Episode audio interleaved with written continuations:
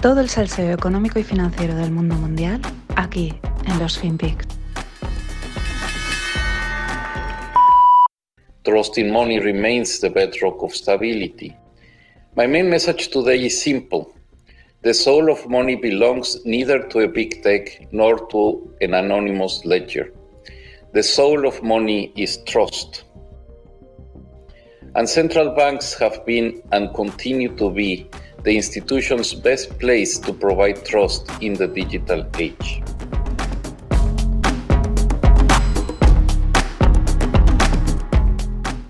Hola, no financieros. Vamos con otro día más. Este que oís es Agustín Karsten, el bueno, el CEO, el que manda en el BIS, en el Bank of International Settlements, que es como el banco es, bueno, es el Banco Internacional de Pagos.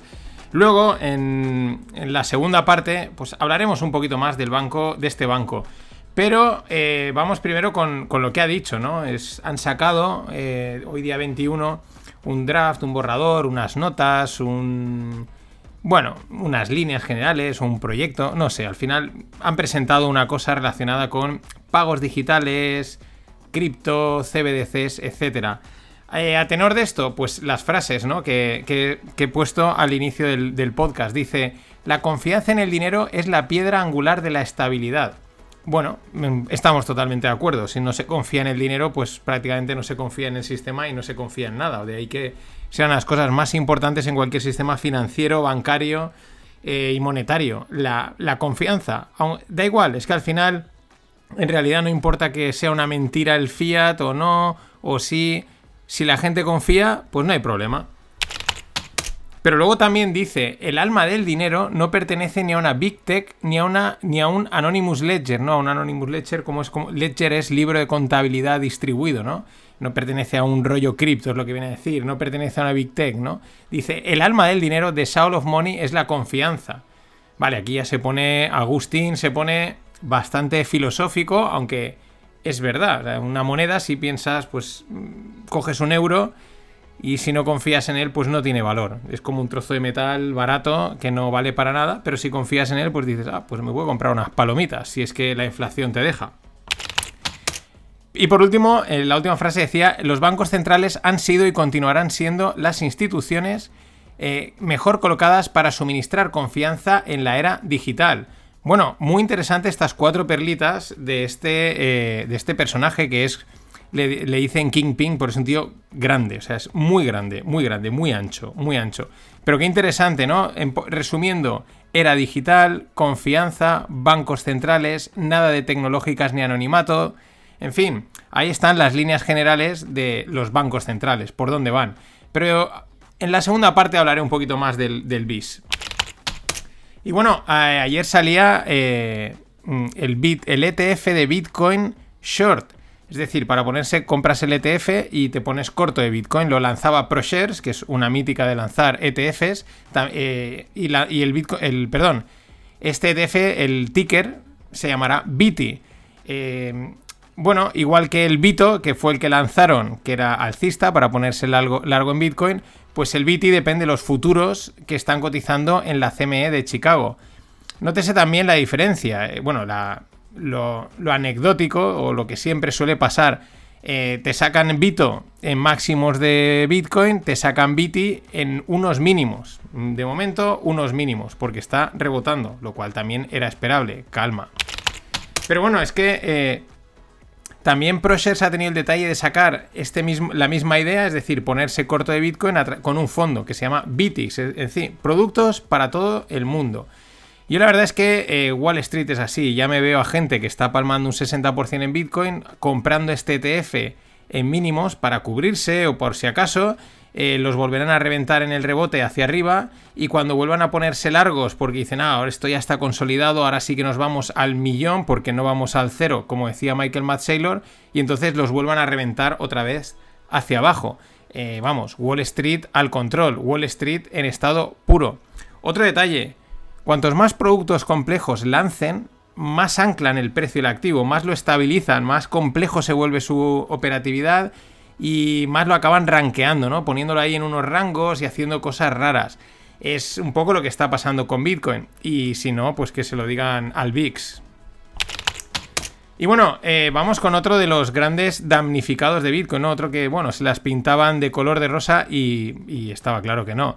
Hablamos del Salvador, que abrazó Bitcoin, que iba a ser moneda de curso legal, no sé, que si el volcán iba a producir bitcoins, bueno, toda una serie de maravillas, era el, futuro, de repente estaba en El Salvador hasta el punto de que iban a lanzar un bono eh, linkado a Bitcoin, ¿no? Para financiar Bitcoin, bono que no quiso comprar parece ser que ni Peter, porque claro, eh, los inversores de bonos no son los inversores de cripto, esa gente eh, por lo menos hace sus números hace y no se la juegan, porque como te equivoques con un bono, pues te quedas con cero, ¿no? Eh, claro, eso tiene también un impacto en los propios bonos del Salvador. Ese bono que no se llegó a lanzar, pero esa abrazar Bitcoin tiene un impacto en, tus bonos. Al final estás metiendo un activo, lo hemos comentado, lo he comentado varias veces, un activo muy volátil en tu balance, en tu sistema financiero y pues mm, eso no, eso lo único que hace es aumentar el riesgo. ¿Y qué es lo que ha pasado con el bono del Salvador? No el bono Bitcoin, el bono del Salvador, la deuda del Salvador. Pues que actualmente tiene, eh, tiene un, o sea, paga un 9,5% a 30 años, eh, que estando como está a 37 dólares, porque la caída que lleva es brutal, pues mm, eso supone un 25-28% de rentabilidad al año. Vale, o sea, es decir, eh, vamos, cada 37 meses, vamos, eh, dos, cada dos añitos y poco, estás doblando tu dinero. O sea, tú dejas un millón ahí metido y con los cupones que te van a dar, pues en unos cuantos años puedes tener una auténtica pasta. Eh, como alguien bien dice, CCC, que es como la calificación, es el nuevo AAA. Dice, oye, coger algo de esto porque, bueno, pues como rescaten a El Salvador o les aseguren la deuda, puede ser un auténtico pelotazo. Eh, pelotazo a la inversa, ¿no? Gracias a Bitcoin lo hunden y luego, gracias al fiat, te forras. Paradojas, paradojas de la vida. Y bueno, Coinbase se carga el 18% de sus trabajadores. Claro, el Crypto Carnage ha entrado por todos los lados, está reventando, pues claro, caen los precios, eh, caen las expectativas, la gente deja de creer, empieza a retirar su dinero, uy, que ya no vamos a ganar tanta pasta, etc. Y bueno, pues la niña bonita, podríamos decir, porque salió a cotizar, era espectacular, bla, bla, bla, pues el 18% de sus trabajadores. Es una auténtica barbaridad. Lo mejor, lo curioso es que la mayoría de los trabajadores se enteraron a través de Twitter o simplemente porque cuando fueron a conectarse con sus laptops, porque la mayoría o muchos estarán trabajando en remoto, pues no podían. Fíjate, ¿no? Te levantas, te tomas tu cafetito, pim, y metes la contraseña y dices, joder, ya me he olvidado. Pruebas, tal, recuperar, pam, te vuelves loco y al final, no, no, es que estás despedido. Y nos vamos a China. Eh, bueno, realmente lo hace WeChat, pero ya sabemos cómo funciona ese país y es como si lo hiciese China. WeChat es el WhatsApp chino y lo que ha anunciado es que va a banear cuentas de que provean servicios o contenido relacionado con cripto. Es decir, quieren evitar o están metiéndole mano al FOMO, al spam, a la información cripto, a pampear valores, etc. Ya digo, lo hacen desde WeChat, que es el WhatsApp chino, pero es como si lo hiciese China. Y ojo, que estos van últimamente van un poco delante de Europa de Europa y Estados Unidos. Cuidado que no me extrañaría que en un breve lapso de tiempo esto pueda llegar aquí. Con las tecnológicas pasó lo mismo. Y bueno, Keith Johnson, un ciudadano anónimo, ha interpuesto una demanda contra Elon Musk y sus empresas, contra SpaceX y Tesla. En total, la demanda, porque es el que la ha iniciado y se le va a sumar gente, asciende a 258 billions, diciendo que lo de Dogecoin es un esquema piramidal. Una de las cosas que dice Johnson es que eh, lo que ha hecho es llevar el precio de Bitcoin hacia arriba utilizando sus tweets. Y que mm, sabiendo, ¿no? O sea, sabiendo que esa moneda, esa criptomoneda, eh, no tiene ningún valor mm, subyacente y que simplemente Musk lo ha promovido por su, pues bueno, por exposición, por beneficio, por, bueno, pues por lucirse, ¿no? Eh, también Johnson, este ciudadano Keith Johnson, pide que se le prohíba a Musk promover Dogecoin y, y que declaren Dogecoin como algo así como, pues en pocas palabras, gambling, ¿no? Como eh, juego, como algo especulativo. Además dice que eh, Dogecoin es un, es un fraude de empresa y promovido y manipulado a través de Twitter. En parte no le falta razón. Ahora, mientras Musk en una reunión la semana pasada con empleados de Twitter, pese a que aún no la ha comprado y ahora eso está un poco en stand-by, no sabemos aún por dónde van los tiros, eh, pues él dejó caer su preferencia por los pagos cripto. Ya sabemos que estos tech boys pues tienen una de las ideas es integrar alguna cripto, no tiene por qué ser Bitcoin, alguna solución cripto dentro de las plataformas para que se pueda pues mover por ahí dinero de una manera más fácil. Pues a lo mejor eh, eh, pagar dinero por un, por un tweet, mm, eh, dar una donación, etcétera, ¿no? Una de las que él promueve es Dogecoin. De hecho, pese a la demanda, recientemente ha vuelto a respaldar la moneda Dogecoin. Pero claro, es que Musk, es que el más ni, demandas ni leche, sea el, él le da igual. Y bueno, José Antonio Rodríguez me pasaba esto el otro día a colación de que estábamos mencionando algo en Twitter de esto. Y dice, no, si hay una asociación de afectados de criptomonedas. Digo, ¿cómo? Sí. Y me pasó el enlace, lo tenéis en la newsletter. Asociación de afectados de criptomonedas. Es aquí española. Bueno, mm, a ver, es normal que surja una asociación, como hay tantas, pero no deja de ser divertido, las cosas como son. Es decir, vamos a ponernos en situación. Eh, me voy al Wild Wild West a forrarme, porque me han dicho que ahí, buah, me voy a forrar, voy a ganar no sé cuánto por cien al mes y, ya está, y me voy a retirar. Mm, sé que es el Wild West, porque lo sabes, sabes que el Wild Wild West es peligroso, está lleno de forajidos, de, bueno, de bandas, en fin, es muy, muy peligroso, lo sé. Pero yo voy allí sin tomar ni la más mínima medida de seguridad. Es decir, informarte un poco, ¿no? Eh, mirar el horizonte, ver si vienen los indios, ver si vienen los forajidos. No, no. Yo voy allí como si eso fuese mi casa. Claro, caigo en manos de los forajidos o de los apaches y a la primera de cambio me rebanan el pescuezo. Y ahora cojo y me voy a llorar porque es que me han timado. Eso también es acojonante, ¿no? Las cosas como son. Bueno, yo he cargado ya tres botellas de místicos, tres de Aroalaya y suscripción a Scorchify en el último día, como buen español. Así es, código no financieros, último día, y si no, pues podéis seguir haciéndolo la semana que viene.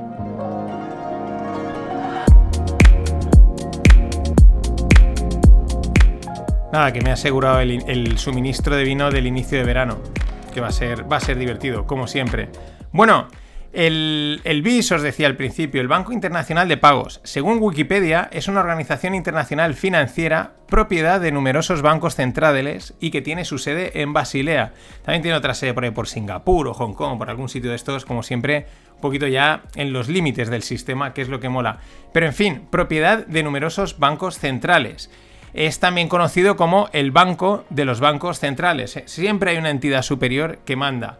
Eh, fue fundada en 1930, o sea que de, nueva no tiene nada, aunque no se le ha oído mucho. Estamos hablando de casi de 90, de 90 años, ¿no? De prácticamente camino curioso, ¿no? En el 2030, agencia Objetivo 2030, el BIS cumplirá 100 años. Qué interesante. Mm, pero es verdad que nunca se le ha oído mucho, a veces ha aparecido por aquí, pero en los últimos tiempos va sonando más y pinta que cada día, o es la sensación que a mí me da, va a coger más peso, se va pronunciando más. Las cosas como son, si acaba surgiendo algún problema en algún banco central, cosa que hemos ido comentando, mm, se va oliendo, eh, pues sería el momento perfecto de darle más peso a una entidad superior con la excusa de tener así más control y seguridad. Esto ya ha pasado, esto ha pasado con los bancos nacionales pequeños, han petado, es que necesitamos una, entidad superior de mayor control, no una entidad superior de mayor control. Actualmente estamos en Banco Europeo, Fed, eh, Banco de Inglaterra, etc. Pero a mí la intuición me dice que acabaremos con esta entidad que ya existe tomando mayor papel. De una manera va lento, inevitable e inexorable. Al final es seguridad a cambio de privacidad. Este es el acuerdo no escrito que cumplen sociedades y gobiernos. La gente está dispuesta a ceder toda la privacidad del mundo a cambio de seguridad. Y eso lo saben los gobiernos, lo saben los políticos y juegan constantemente con ello. Meten miedo y la gente dice, uy, uy, uy, uy, uy, uy. Eh, no, no, no, a cambio, no, no, yo no quiero, a cambio de seguridad te cedo todo lo que haga falta. Esto mismo va a pasar con, lo, con o está pasando delante de nuestros ojos con el tema monetario, financiero, etc. Vamos hacia un futuro donde cada transacción va a estar controlada, va a estar permitida o no, va a estar penalizada o no, según lo que hayas comprado, según si has dejado algo a pagar, según tu crédito social, etc.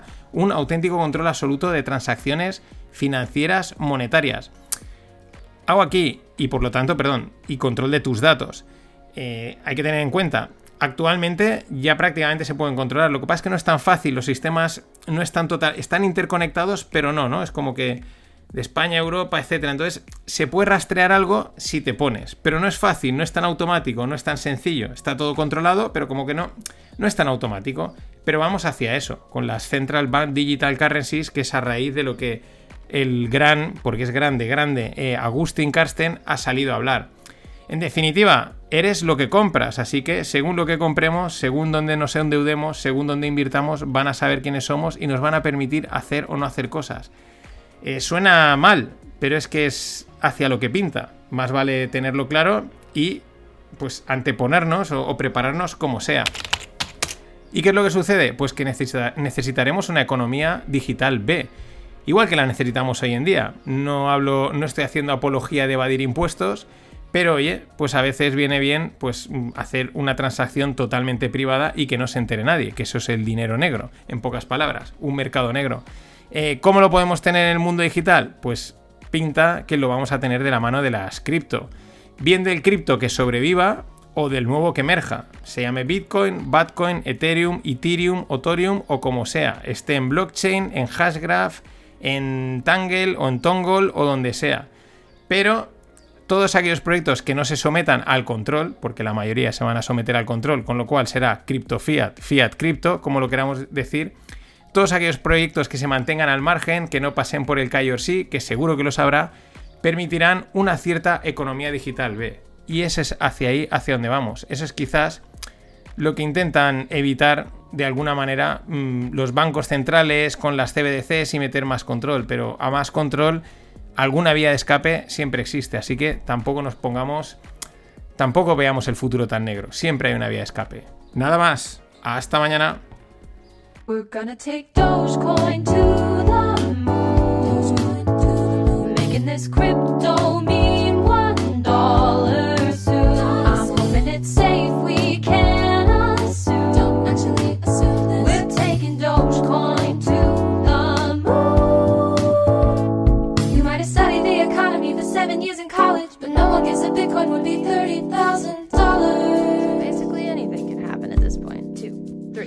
gonna take Dogecoin to